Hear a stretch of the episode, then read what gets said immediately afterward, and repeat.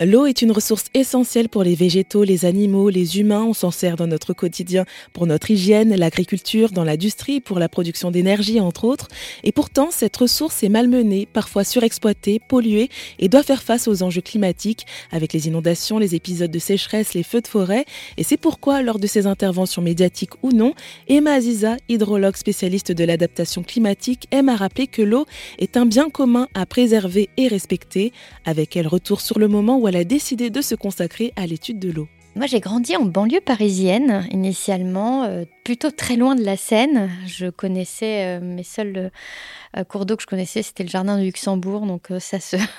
Finalement, c'était quand même assez assez petit comme comme zone, et j'étais plutôt déconnectée des rivières. Et puis, à 7 ans, en fait, j'ai déménagé dans les Pyrénées-Orientales, et j'étais une petite fille plutôt très curieuse, qui se posait beaucoup de questions, et j'ai atterri au milieu de sources d'eau chaude.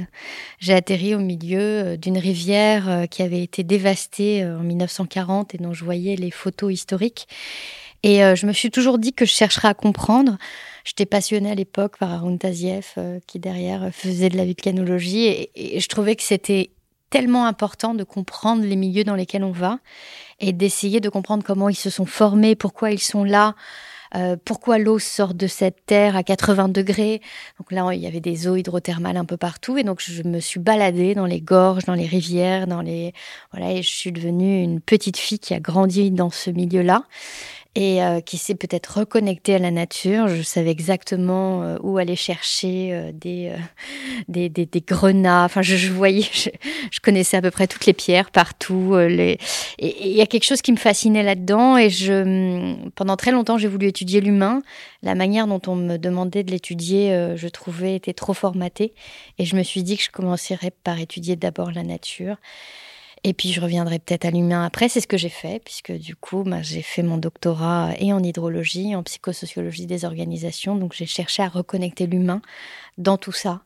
Euh, voilà, c'est un long, long chemin, mais je crois que c'est un chemin où j'essaye de, de, de, de, tracer cette route d'une sorte de, de sincérité, de vérité, et de se dire qu'il faut à un moment donné dire les choses si on veut qu'elle soit respectée et qu'il est temps maintenant euh, qu'on le reprenne notre pouvoir et que l'on ne soit plus dépendant en réalité de tout un système qui a voulu manger nos cerveaux avec du neuromarketing, avec des pubs à outrance qui derrière nous ont conduit en permanence à, ne plus réfléchir par nous-mêmes. Je crois qu'on a besoin maintenant de réfléchir à, euh, à partir de nous et de savoir quelles sont nos convictions vers quoi on a envie de créer ce nouveau monde.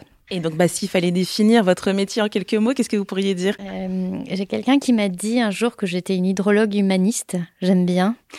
Parce que je crois que bah, un cours d'eau, c'est euh, quelque part une colonne vertébrale dans un territoire. Euh, ses affluents, ce sont ses vertèbres.